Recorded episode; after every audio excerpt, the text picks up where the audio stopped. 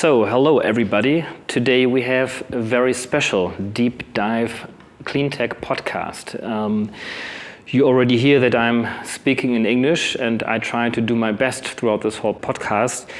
We have a special guest here who is Bertrand Piccard. Um, he is a famous explorer and adventurer who has done very astonishing activities. Uh, one of the recent activities which he has done and which we, he became famous for is that he traveled around the globe as the first human being on this planet with a balloon. And he also fl has flown around the globe with a solar powered airplane. Bertrand is coming from a very uh, interesting family. He has a, a, very interesting family background because already his father and his grandfather, maybe we can learn a bit more about from you about them as well, how they inspired you. They also were adventurers and explorers. While you were let's say, circling the globe. Your father was actually going down the globe, more or less, trying to find the deepest uh, part uh, of the ocean. I think he dived around 11,000 miles uh, down the ocean. And your grandfather, he didn't go down, he didn't go around, he actually went up. So he was the first person on the globe actually to go to the stratosphere with a balloon. And maybe just to start our conversation here, I heard this, I thought, very interesting fact that the captain of Enterprise, uh, Jean Picard uh, of Star Trek, this figure was actually inspired by your grandfather's twin, and that the famous professor Bienlein, this is for the German speakers now, of Tim und Struppi, or I think in English or French it's Tintin, he was inspired by your grandfather as well. So your family actually made it into the fictional world as well, inspiring a lot of people. So you're a truly inspiring person as well. So welcome very much, Bertrand Piccard. And thank you um, very much. Hello to everybody. Ihr Lieben, hier ist nochmal Joel von Digital Kompakt und ich möchte euch noch einen kleinen Hinweis geben, denn unser Cleantech-Format wird unterstützt von VCO. Die kennt ihr vielleicht schon aus unseren anderen Podcast-Reihen und ich glaube, das könnte für viele von euch ein super spannender Arbeitgeber sein, denn VCO ist ja Teil der Familienunternehmensgruppe Fissmann. Es steht für Fissmann Taking Care of und das Berliner Unternehmen konzentriert sich auf die Themen Digitalisierung, Deep Tech, Prop Tech, New Business und Smart Living. Mit neuen Arbeitsmethoden wie zum Beispiel Design Thinking entwickelt VCO umfassende Lösungen und kümmert sich um die Bedürfnisse der Menschen in ihrem privaten und beruflichen Umfeld. Deshalb gründen sie eigene Unternehmen und investieren in Deep Tech und Prop Tech Startups und das Team ist immer auf der Suche nach anderen großen Köpfen, um an der VCO-Reise teilzunehmen. Super energetisch kann ich euch sagen. Ich war schon vor Ort. Hungrige Leute, die ganz kreativ arbeiten und wirklich innovativ unterwegs sind. Wenn du auch Teil dieser Familie werden willst, guck dir die Jobs mal an unter vco.io, schreibt sich v-co.io oder ich verlinke das auch nochmal auf unserer Sponsorenseite und hier in den Shownotes unter dem Podcast. Hello, yes. So, yeah, I don't know. Maybe we can actually start with this personal background which you have. How much influence your father and your grandfather actually had on your activities? I was inspired, of course, by their adventures, but also by the purpose of their adventures. The goal was always to improve quality of life, was always to bring something new to, to the world and to protect the environment. When my grandfather went into the stratosphere 16 kilometers up in the pressurized capsule that he had invented. His goal was to show that it was possible to survive at very high altitude because he was taking his own pressure with him in the capsule, and also that it was possible to fly above the bad weather in thinner air where the air resistance is lower, so you can fly with much less fuel. And in this way, he opened the way to modern aviation. And when my father made the deepest dive ever to the bottom of the Mariana Trench that was 11 kilometers down, his goal was to show that there was life on the deepest trenches at the period of time where the governments wanted to throw their radioactive and toxical waste down there. And when he saw a fish, that was really the alarm that was rung to say, stop dumping all this stuff down there. It's going to destroy the ocean. Because if you have a fish, what does it mean? It means you have currents from the, the top of the surface to the bottom and counter currents that make the oxygen circulate. Otherwise, there would be no life down there, the oxygen coming from, from the surface. So that was the moment where in 1960, where the governments decided to ban the dumping of radioactive waste in the deepest trenches. So for me, it was always the proof that exploration has to bring technology, but also the human values, improve quality of life, protect the environment. And that's everything I, I try to do also myself.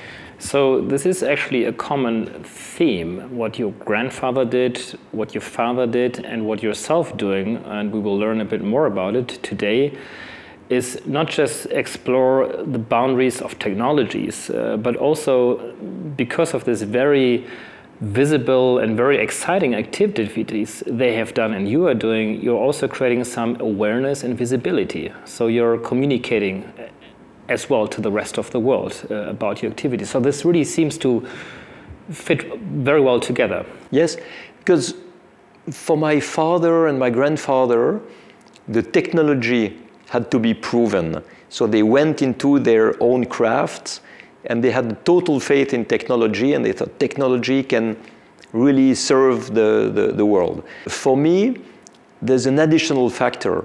It's not only technology, but it's what people do with the technology, how they are aware of it, how they include it into their life. And I want to really bring the proof that the newest technologies today, the most modern technologies, in terms of energy efficiency, in terms of renewable energy, in terms of uh, reducing the waste of natural resources, in terms of circular economy, all this can be the way to make a better world and uh, also for developing countries, more wealth, social stability, and, and peace. So Solar Impulse was a demonstrator of it. You know, everybody was saying it's impossible to make a plane that flies perpetually, day and night, with no fuel. And uh, I wanted to show that it was possible. When I talked to my kids this morning that I would meet you, they had an immediate question and they said, Well, is this, did he actually check out when he was flying around the globe how good the world still is? So you're not just proving that with the solar plane you are actually, you know, prove that technology is able to do good, but have you actually seen on the planet while you were traveling, not just with the solar plane, but also with the balloon, how things have changed, uh, probably to the worse, uh, maybe to the better at some point? So you see local pollution. When I was flying with Solar Impulse over an oil tanker on the sea, leaving a huge trail of oil behind him, and I was in my solar powered airplane with no pollution and no noise and no fuel, I was thinking there are two different worlds. There is the world of the present that is the one with clean technologies and the world the, of the past with all this pollution. But there are even more dramatic situations that you don't see. It's the result of climate change. You don't see the CO2 in the atmosphere, but you see, for example, that the meteorological statistics today are completely erratic. The, the monsoon in India used to start every year on the same day. Now they can be one or two months of difference. So when we were preparing the flight around the world with the balloon, it was already quite disbalanced, but with Solar Impulse it was completely crazy because we could not rely on the statistics. So you even saw the difference between, I think the balloon ride was in 1999. Exactly. And the Solar Impulse flight was in 2015. 15 so and 16, yes. Within 15, 16 years, yes. you have seen this difference. Yes. Yeah, absolutely. This is what we see with climate change. Climate change is not just that we have one more degree in summer in Berlin and we enjoy good weather. It's a complete disturbance of the equilibrium of nature. So even more than a climate change, it's a climate breakdown. Everything becomes unpredictable and exaggerated. If it is dry, it will become more dry. If it is wet, it will become flooded all these things are destroying the balance of the world. And we really have to wake up about that. And waking up really means to wake up uh, the planet and the people because there seems to be a really difficulty or a challenge uh, because most people just see around themselves right now. They may have a time period of one, two, three, four, five years, and it's really challenging to communicate to the people that a, a change over 20, 30, 40, 50 years is already happening today. And that really means that we need to do something today about it. Absolutely. You know, California in 2017 had more fire in the woods, more forest destroyed by fire than between 2000 and 2016. In one year, more than in 16 years. And 2018 is already worse than 2017. But we could spend the entire interview speaking about all the problems of climate change, and all the people listening to us would be depressed, discouraged, and think there's no hope. So, what I want to tell them is that if we do nothing, in 10, 12, 15 years, the quality of life will be destroyed. We'll have tropical diseases in Germany. We'll have floods. We'll have droughts. We'll have millions, millions, dozens of millions of climate refugees flooding over Europe. But if we do something, we can stop this problem. And there are solutions. And it's not wishful thinking. It's not, oh, we will do something later. No. Today, we have solutions everywhere in startups, in research labs, even in big corporations that can divide by two the emissions of CO2 already now. And this is because our world today is wasting energy by using very old technologies, combustion engines, badly insulated houses, incandescent light bulbs, inefficient heating and cooling systems. So today, it's not a huge change that we need. It's a modernization of our infrastructure. And even some of the technologies has been there already. I just recently saw pictures from New York of the, I think, 1910s, something like this. There were electric scooters running around the streets. Absolutely. And then for some reason they didn't appear anymore on the streets and all these combustion engines, which was back then something very modern, appeared on the street. So a lot of these things, um, and uh, like the, the photon effect of, uh, of the solar cells, which were for, for which Einstein actually got his Nobel Prize. And uh, I think your grandfather was interacting with uh, yes. Einstein as well, uh, what I read. So a lot of these technologies, a lot of these inventions actually has been there already. And what I really like about your message is it's not just about political objectives, it's uh, not just about uh, environmental, let's say, engagement, which we all need, but we really need to have business models and technologies, and they are all there. Some of these technologies existed already 50 or 80 years ago, but they were not profitable. So nobody was keen to use them. Today, they have become profitable. The critical mass in terms of production has been achieved. So you can now produce electricity with wind and solar power for one third of the price of making electricity with oil, gas, or coal. So this is a huge change. You can have an electric car for the price of the same car equipped with a gasoline engine. You can insulate your house and, and have a payback time of your investment in four years. You can change so many things. Uh, you can produce seawater air conditioning, for example, if you live on the coast. You take the water, you pump water from 900 meters depth, it comes out at 5.5 degrees, and you circulate air through this cold water, and you have your air conditioning. For a hotel in Polynesia, French Polynesia, they have it and they save 85,000 euros per month of electricity, which means 1 million per year. And it costs 4.5 million to do it, to invest. So in four and a half years, you have the payback time. So you see that all these things, they are logical. So what we have to do is to push the governments, to push the industry to really go for these technologies and modernize their, their systems and their infrastructures. That's really needed. But um, one of the challenges I've seen throughout all of these years that you have a certain conservatism in the structure as well itself. So the political system is not really moving as quickly as we both probably would like to see. You have elections coming up, um, you have uh, legislations which is like 20, 30, 40 years old, which has been built around mm-hmm. an industry yes, was, which was back then, you know, modern and, and uh, but it takes so much time to change this legislation as well. It takes time to change if we don't change.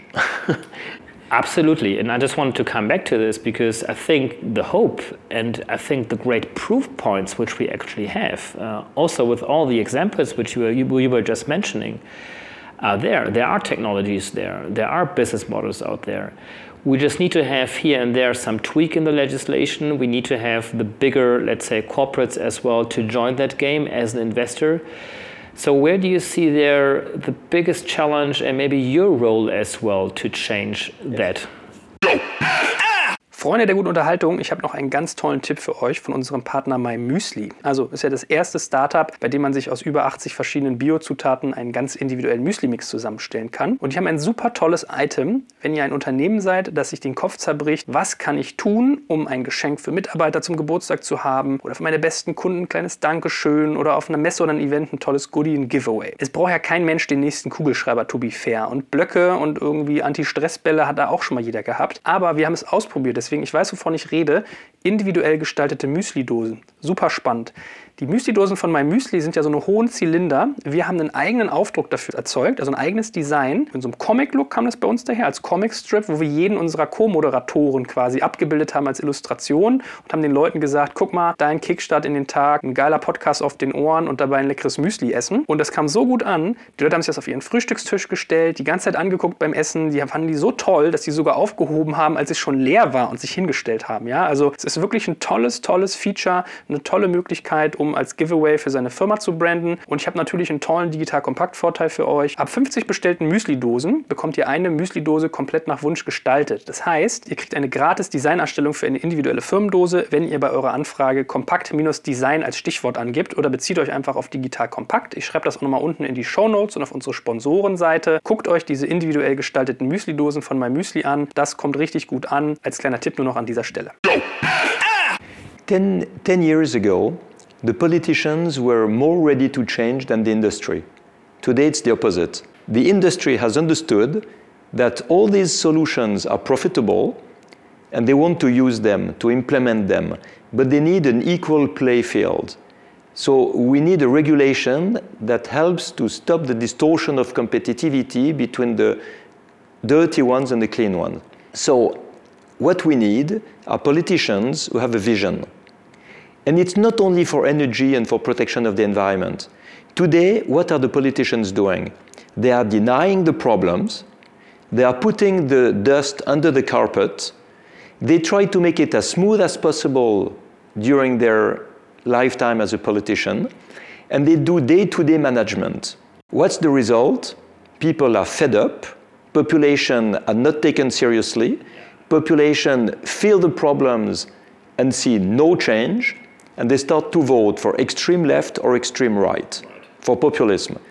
Because even if we don't like the visions of the populists, they have a vision. Even if we don't like their solutions, they are proposing solutions. They have clear messages, so the population is ready to follow them. They're fed up of all the people who don't move and do nothing. Right. So, what we need in politics are politicians with visions who explain what we have to achieve, why we have to achieve it, and how we're going to do it. And it would be a fantastic plan for Europe instead of fighting between countries uh, because of immigration and different views, to, to set the, the goal of protecting the environment in Europe, to modernize infrastructures, to use the solutions in the industry, and this can be Eastern Europe and Western Europe, it can be Northern Europe and Southern Europe. It would make a common vision, bring the people together, it would increase uh, job creation, yes. it would increase profit, it would put Europe's industry on the center of the map again, because now it starts to be really marginal what we are doing in terms of international uh, innovation compared to what happens in, in China and Asia. So, this, I believe, would, would bring back some hope to the population. But it's not what has been done. And I want to work, and I, I know you are working for that also, David. We want to show that solutions exist, that they are profitable, that politicians can pull in that direction, because if they make a more modern regulation, if it's a regulation that is more ambitious in terms of energy policy, in terms of environmental targets, it will pull all these innovations to the market because it will create a need. As long as we are allowed to pollute, we will change nothing. But if we are not allowed to pollute anymore, all these profitable innovations will come on the market and will be beneficial for all of us. And what do you want them to motivate for? I would like them to modernize the regulation. Today, it is allowed to pollute, to waste energy, to waste natural resources, it's allowed to destroy the earth completely. And this is not normal. So we need to modernize the legal system in order to have much more ambitious and modern regulations for energy, for water, for preservation of the environment, and all this. And if you have this tougher regulation, more modern regulation, what will happen? It will pull all the innovations to the market. Because today we push innovation. No? We push with subsidies, with grants and pitches and all that. It's good, but it's not enough.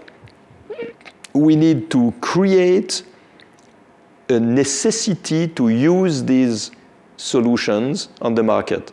And this can only be done by regulation. And one of these regulations is a carbon tax. Another regulation is to be man, it's mandatory to be more efficient for buildings, for heatings, for cooling systems, and, and stop to use all this crap that is 100 years old. But taking the carbon tax as an example, the challenge seems to be that, I mean, we have 200 something countries uh, around the globe. Some of them work closer together, let's say in the European Union, have a common legislation uh, potentially.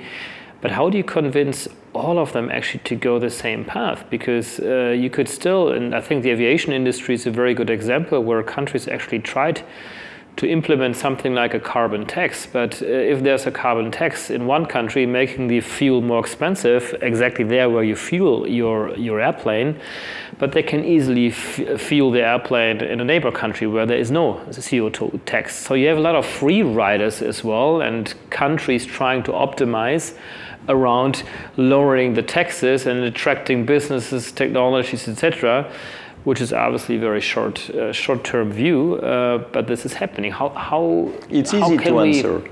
Just for the aviation industry, because you took this example.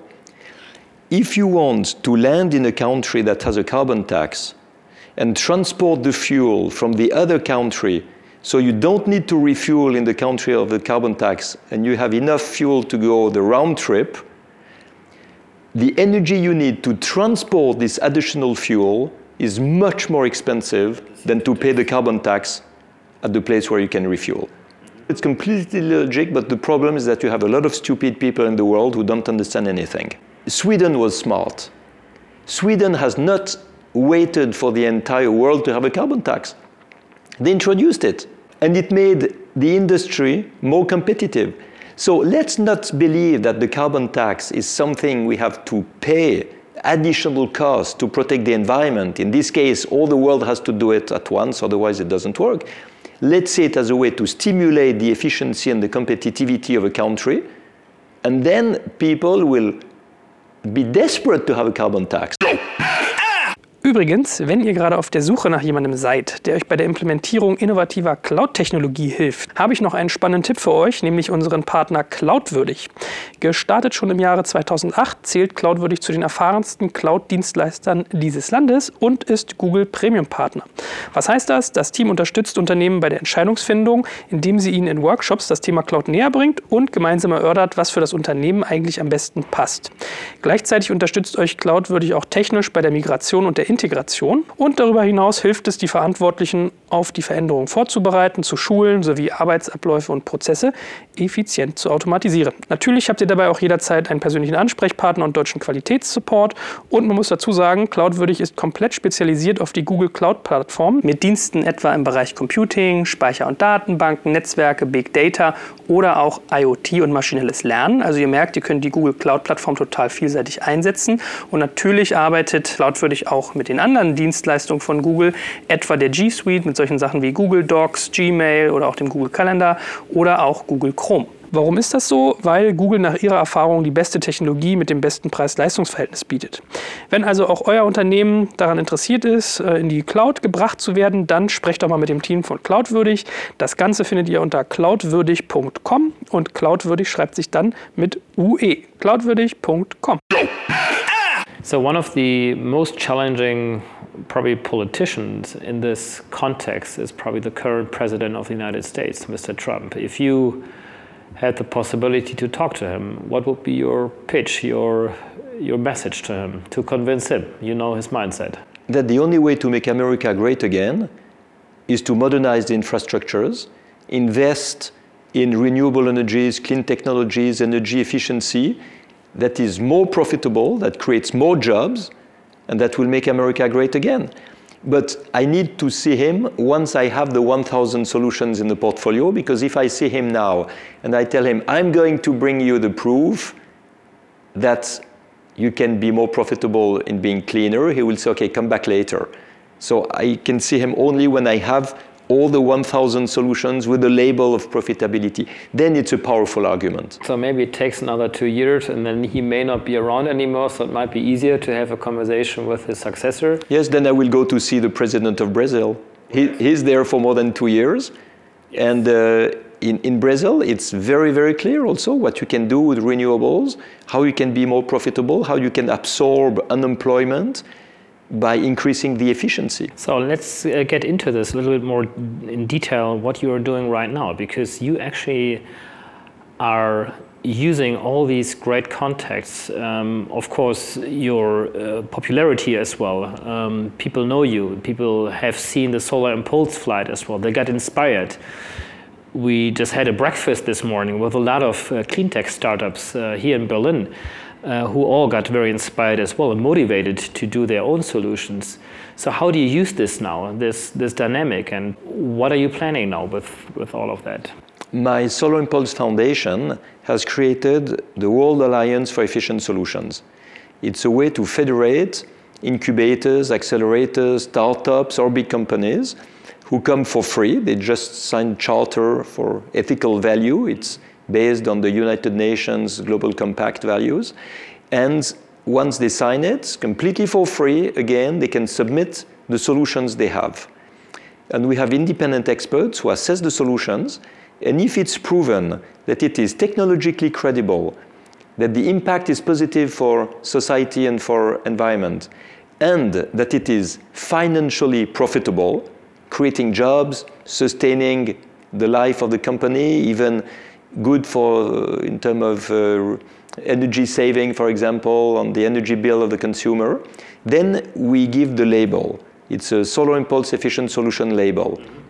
And the first 1,000 solutions that will receive the label will be included in the portfolio that I will bring in the new round the world trip. So another round the world exactly. trip. Exactly. Yeah, the round the world for solutions, and bring them to heads of states, governments, ministers, parliamentarians, Uh, key decision makers, corporate leaders or CEOs. Or but you will not fly around with a solar plane. No, because again. you know what? The portfolio of the thousand solution will be too heavy. Too heavy, right? I yes. don't want to put it on a USB key. yes. I want to show that it's a massive thing right. with a lot of pages, with a lot of illustrations, really showing what it is. When I put it on the desk of the head of state, I wanted to break the desk because I want to really have the head of state remember those are heavy solutions. It's not just like anecdotes. How many solutions have already signed up for that? Today we have 1,400 companies who have signed up. Out of these, we have 600 solutions in the pipeline to be assessed.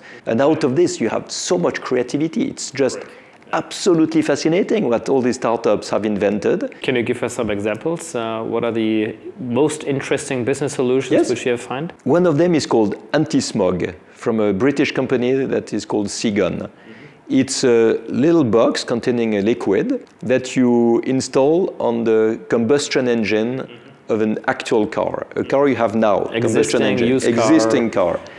And with the energy of the engine, it hydrolyzes the liquid to produce hydrogen, a little bit of hydrogen that goes into the cylinder in the combustion chamber.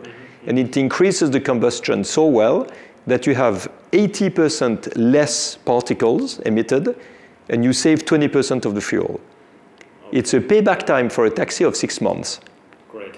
So when you see people who believe that the price of gasoline is too high, well, just don't care about the price of gasoline. You can install this thing and, and you just save 20% of the gasoline. And I think this is a good example of uh, that how business solution actually can work without any policy uh, push as well, right? Because well, you know, in a way, yes, because it's logical to do it.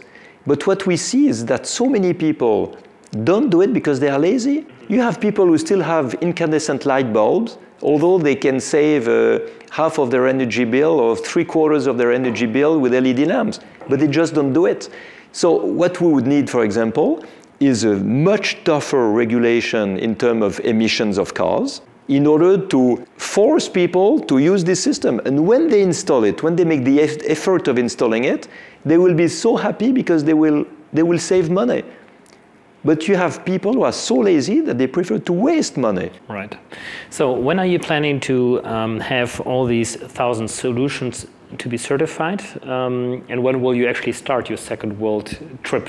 As soon as possible. Now we have a bottleneck on the experts. Mm-hmm. We have enough solutions coming, mm-hmm. enough startups who are interested in doing it.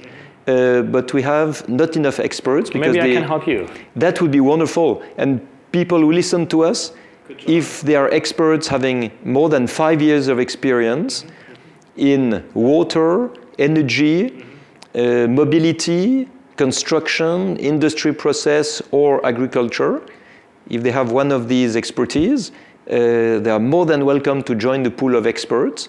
We have now 140 experts, but of course, because they work for free, uh, for the good of the world and uh, the future, uh, they do it in addition to their own job. And they cannot do as fast as we, we would need.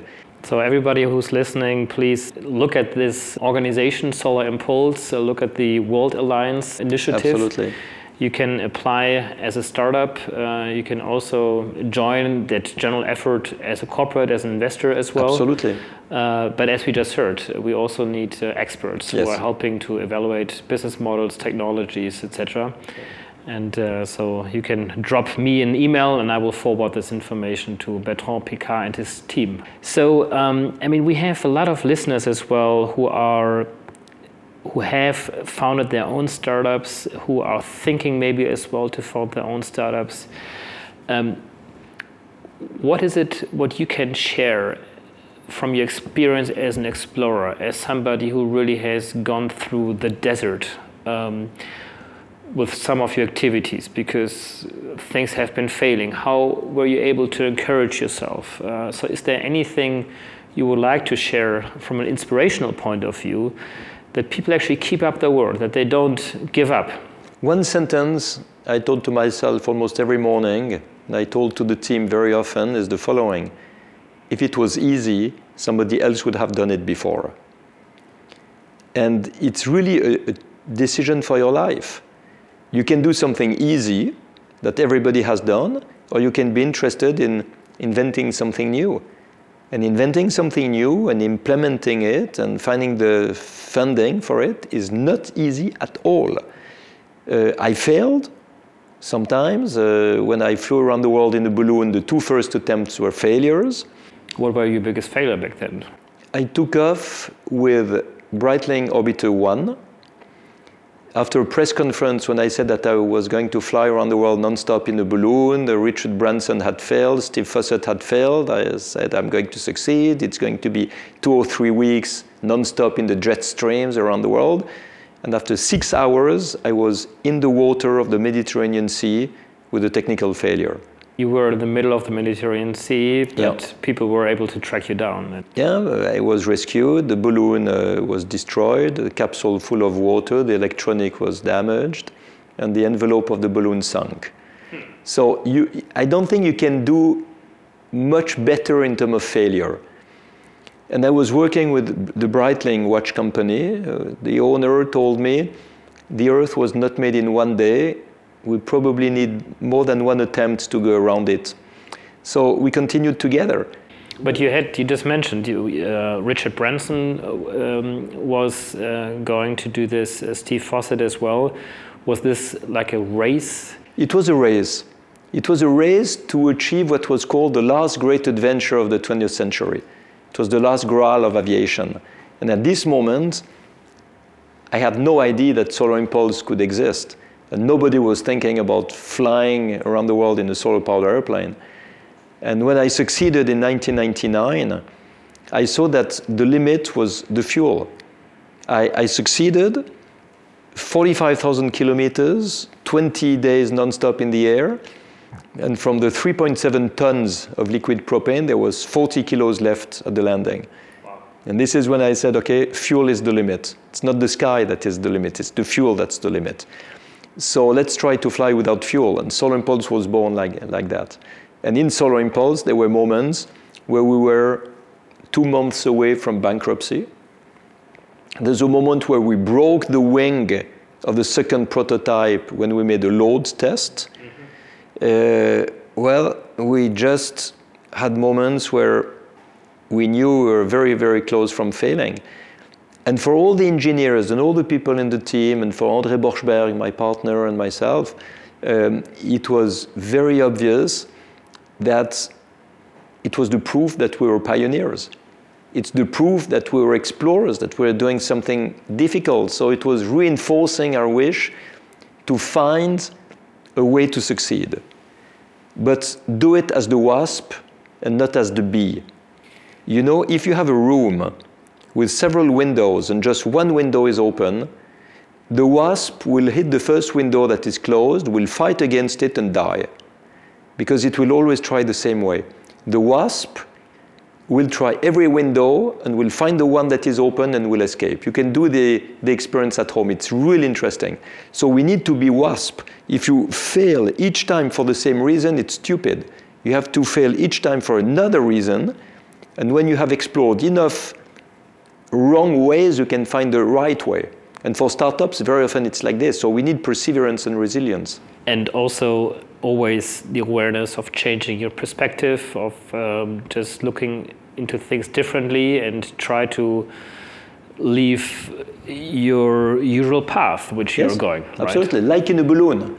If you want to change your direction in a balloon, you have to change altitude to find another wind that has another direction.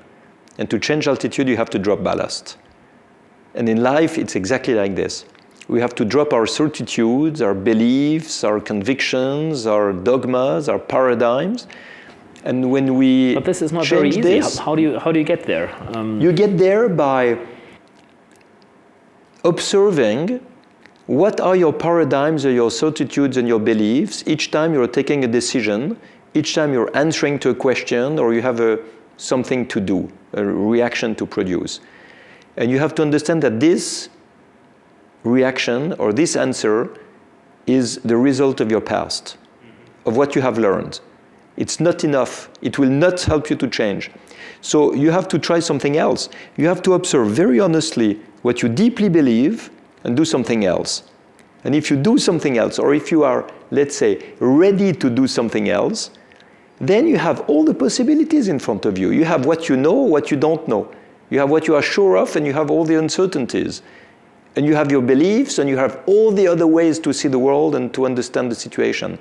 And when you have all these directions in front of you, then you change altitude and take the one that leads you in the good direction, exactly like in a balloon.